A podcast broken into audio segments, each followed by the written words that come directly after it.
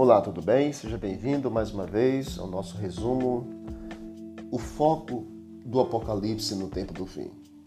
Tanto Mateus como Marcos, Lucas e João, eles, ao escrever os evangelhos, se concentraram principalmente na primeira vinda de Cristo.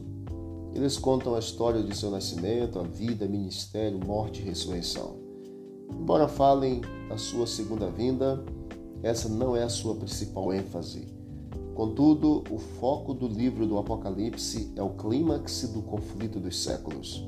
Cada uma das principais profecias deste livro termina na gloriosa segunda vinda de nosso Senhor e Salvador Jesus Cristo. Apocalipse capítulo 1, verso 7, 11, verso 15, 14, 14 a 20, 19, 18, 11 a 18. Todos estes versos terminam com o clímax, a volta de Jesus, o cordeiro que foi morto desde a fundação do mundo virá outra vez como Rei dos Reis e Senhor dos Senhores. Ele derrotará todos os inimigos que oprimem e perseguem seu povo. E livrará seu povo do pesadelo do pecado e os levará ao lar de glória. O grande conflito entre o bem e o mal terminará. A terra será renovada e os remidos viverão para sempre com seu Senhor. Apocalipse 22, 7 diz que o Senhor disse: Eis que venho sem demora. Bem-aventurado aquele que guarda as palavras da profecia deste livro.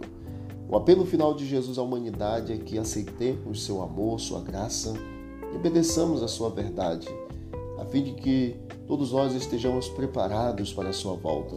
O Apocalipse termina com o convite de Cristo. O Espírito e a noiva dizem: Vem. Aquele que ouve, diga: Vem. Apocalipse 22, 17. Ele nos envia na sagrada missão de compartilhar sua verdade, a fim de preparar o mundo para a sua breve vinda. Não há mais, não há nada mais gratificante do que participar com Jesus de sua missão ao mundo. Não há nada mais satisfatório do que cooperar com Cristo em seu plano de salvação nos últimos dias. Que Deus nos abençoe, nos ajude a estarmos preparados e estudarmos a palavra de Deus, aceitando-a e colocando em prática em nosso coração. Todos um dia feliz, em nome de Jesus. E vamos que vamos para o alto e avante.